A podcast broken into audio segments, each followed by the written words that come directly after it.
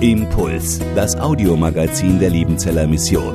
Predigten, Veranstaltungen und Specials weltweit am Leben dran. Impuls zum Nach- und Weiterdenken.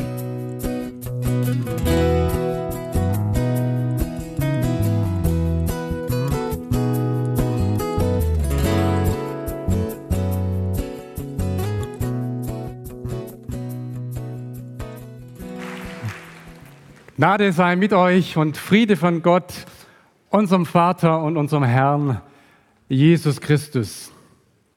Amen. Ihr Lieben, eine Sache bewegt uns doch alle am Ende der Sommerzeit. Wie kriegen wir in der Winterzeit unser Wohnzimmer auf 19 Grad geheizt? 19, nicht 20 oder 21. Holt schon mal eure Pullover raus. Es wird ein kalter Winter werden. Als ich letzten Sommer im Juni dreieinhalbtausend Liter Öl bestellte, zahlte ich 2500 Euro. Wenn ich jetzt die gleiche Menge bestelle, muss ich 6000 Euro hinblättern. Wer kann das noch bezahlen? Wer hat so viel Geld? Und während ich überlege, wie ich die 19 Grad erreiche, sitzen einige unter uns, die überlegen, ob sie jemals wieder in ihrem Wohnzimmer sitzen werden, ob sie jemals wieder zu Hause ankommen in Mariupol oder in anderen Orten in der Ukraine. Und während ich überlege, welchen Pullover ich überziehe, hat tausenden Millionen nicht nur die Pullover weggeschwemmt, sondern das ganze Haus und Hab und Gut ist in den Fluten untergegangen. Der Monsunregen in Pakistan hat weite Landesteile unter Wasser gesetzt. Kein Land mehr in Sicht. Und dann schreiben die an die Wand ausgezeichnet. Haben die in Liebenzell kein funktionierendes Internet? Lesen die keine Tageszeitung? Hören die nicht Radio? Leben die auf dem Missionsberg, auf dem Berg der Seligen? Wir sitzen doch alle im gleichen Boot. Auch wir sind doch irgendwie beteiligt an all dem und betroffen von all dem, was so schief läuft.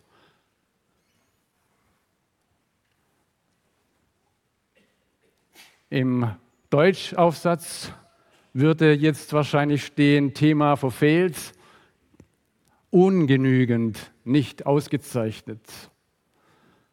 Und wenn dieses T, das Schluss-T, nicht anders wäre, dann wäre das purer Zynismus, was hier stünde.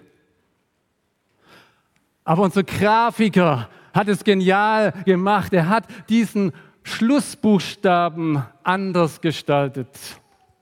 Wegen dem Schlusstee können wir dieses Motto heute nicht nur stehen lassen, sondern proklamieren. Ich möchte dazu Paulus zitieren, der im zweiten Korintherbrief im ersten Kapitel ab Vers 20 folgendes schreibt. Auf alle Gottes Verheißungen ist in ihm, in Christus, im Schlusstee das Ja. Darum sprechen wir auch durch ihn das Amen, Gott zur Ehre.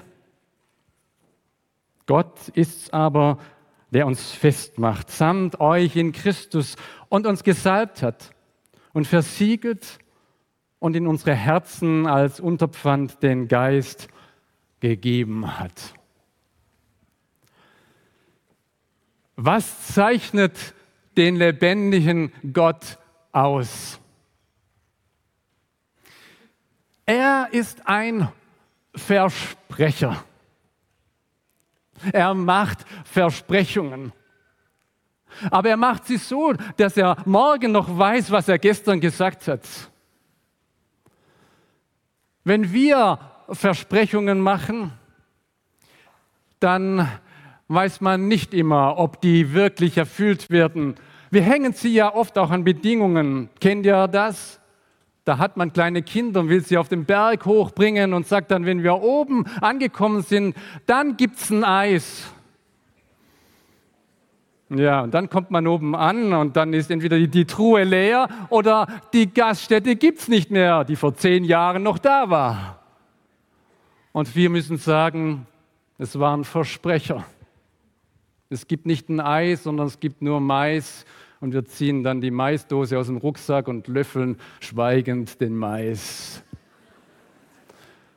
Nein, Gott macht nicht Versprechen, die nachher als Versprecher interpretiert werden, sondern sein Urversprechen lautet Land in Sicht.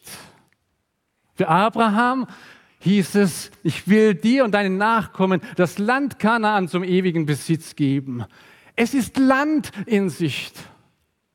Und das deckt sich mit unserem tiefen Verlangen nach, nach Wohnraum, nach Lebensraum, nach Spielraum, wo wir uns bewegen, wo wir frei sein können. Und so viele Flüchtlinge sehnen sich nach diesem Land, wo sie endlich wieder aufatmen können. Und was machen sie? Manche versuchen es dann mit den sogenannten Schleppern, in das Land ihrer Träume, ihrer Ziele zu kommen. Und dann wird viel Geld bezahlt. Und auf irgendwelchen Umwegen und Abwegen werden sie dann manchmal dort ankommen, wo sie hinwollen. Und manchmal gehen sie unterwegs unter, aber das Geld ist bezahlt und die, die es bekommen, sind auch irgendwo untergegangen, untergeschlüpft. Sie lassen sich nicht mehr sehen. Versprechungen, die ins Leere gehen. Aber einer hat Wort gehalten. Das ist der göttliche Schlepper. Und dieser göttliche Schlepper der wird nicht von uns bezahlt, sondern der bringt die Summe selbst auf, weil wir es gar nicht können. Und dieser Schlepper, er ist für alle da und zieht uns alle aus dem Schlepptau der Sünde, der Verzweiflung heraus. Und er macht es öffentlich, dass es alle sehen und alle hören am Kreuz. Am Schlusstee ist er für alle gestorben damit endlich wieder Land in Sicht ist, damit endlich wieder Hoffnung da ist, damit wir endlich Leben, Wohnraum, Lebensraum und Spielraum haben. Kommt das an bei euch? Ist das angekommen? Dann sagt Paulus, dann sprecht Amen. Ja, das ist das Einzige, was ihr tun könnt. Amen sagen es annehmen und sagen, ja, so ist es. Ich vertraue deinem Wort. Und jetzt passiert was. Was ganz Besonderes, dass Gott uns ausgezeichnet weiterführt, dass er uns auszeichnet. Und Paulus nennt da drei Dinge. Er sagt, wir sind durch Gott festgemacht, wir sind von ihm gesalbt und wir sind versiegelt. Ich habe hier meine Königskindkiste mitgebracht. Das hat was mit dem zu tun, was Paulus schreibt. Ich hole da mal den Karabiner heraus. Festgemacht hat er uns, nicht festgefahren sind wir durch ihn. Mit Recht sagen wir, mach dich doch fest an ihm. Mit Recht rufen wir Menschen auf, dass sie sich festmachen an Jesus. Aber Paulus sagt, Moment, Gott macht uns fest. Das ist das Entscheidende. Und dann erst kannst du festmachen. Im Lateinischen steht hier das Wort confirmare. Klingt interessant. Nicht Pfarrer Schulze konfirmiert mich, sondern Gott konfirmiert uns. Er macht uns fest. Und es ist nicht unsere Kraft, auch nicht unsere kleine Kraft, dass wir zusammenhalten, sondern allein sein Wort. Und an das hängen wir. Wir halten sein Versprechen fest.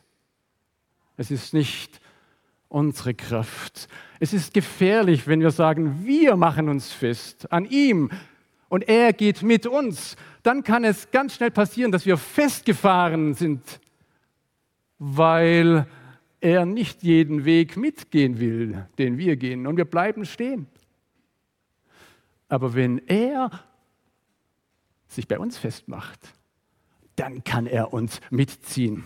Dann kann er uns auch auf steilen Bergen nach oben ziehen und auf neue Wege bringen, die wir alleine nie schaffen würden. Aber an ihm dran können wir Berge erklimmen, Neuland entdecken. Ein zweites, das hat was mit diesem Salböl zu tun. Paulus sagt, ihr seid dadurch ausgezeichnet, dass ihr ausgewählt seid, aber äh, nicht abgesondert. Einer, einer hat es ja jetzt geschafft.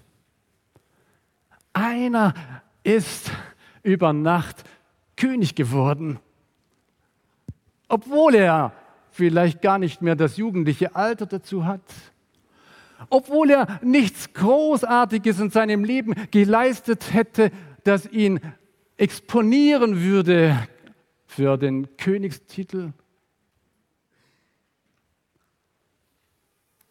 obwohl ihn keiner gewählt hat. Nicht demokratisch kam er auf diesen Sessel, sondern ganz allein, weil er Kronprinz war und weil die bisherige Königin starb. Jetzt wird er eingesetzt.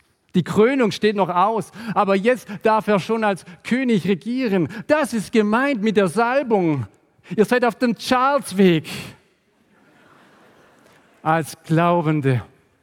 Ihr seid von Gott gesalbt. Und diese Salbung ist eine ganz andere Salbung wie die menschliche Salbung. Wenn Maria Jesus salbt und damit ihre Liebe zum Ausdruck bringt, dann benutzt die Bibel ein anderes Wort. Wenn nach Jakobus 5 die Ältesten die Kranken salben, dann ist es ein anderes Wort. Nein, Gott salbt. Und wenn er salbt, dann ist es das griechische Wort Krio. Das steckt in Christus, in Christen drin. Ihr seid messianisch. Ihr seid Leute, die auf dieser Welt königlich, priesterlich unterwegs sein sollen. Im Namen von Jesus Christus, nachdem er gestorben und auferstanden und zum Vater zurückgekehrt ist, hat er euch eingesetzt, in dieser Welt zu dienen. Charles III. hat es gesagt, er ist Diener und er ist nicht da, um sich einfach nur bedienen zu lassen.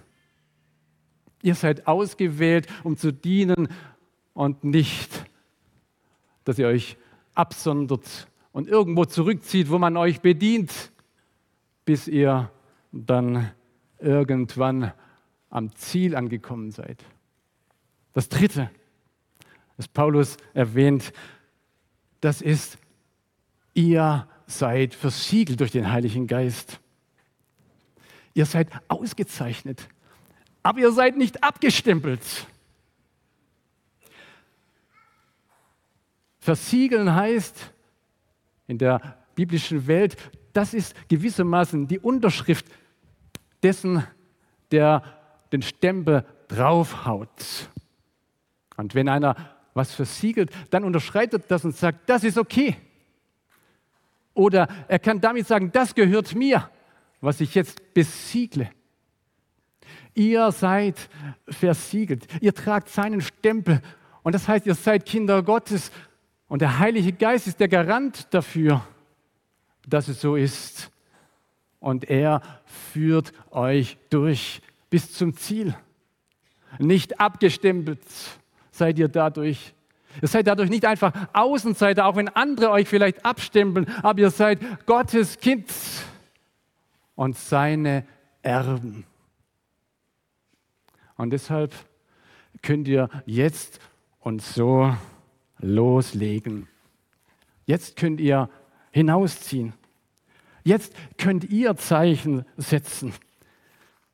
In Markus 16 sagt Jesus zu seinen Jüngern, geht hin in alle Welt und predigt das Evangelium aller Kreatur. Und dann die Zeichen aber, die folgen werden, denen, die da glauben, sind diese.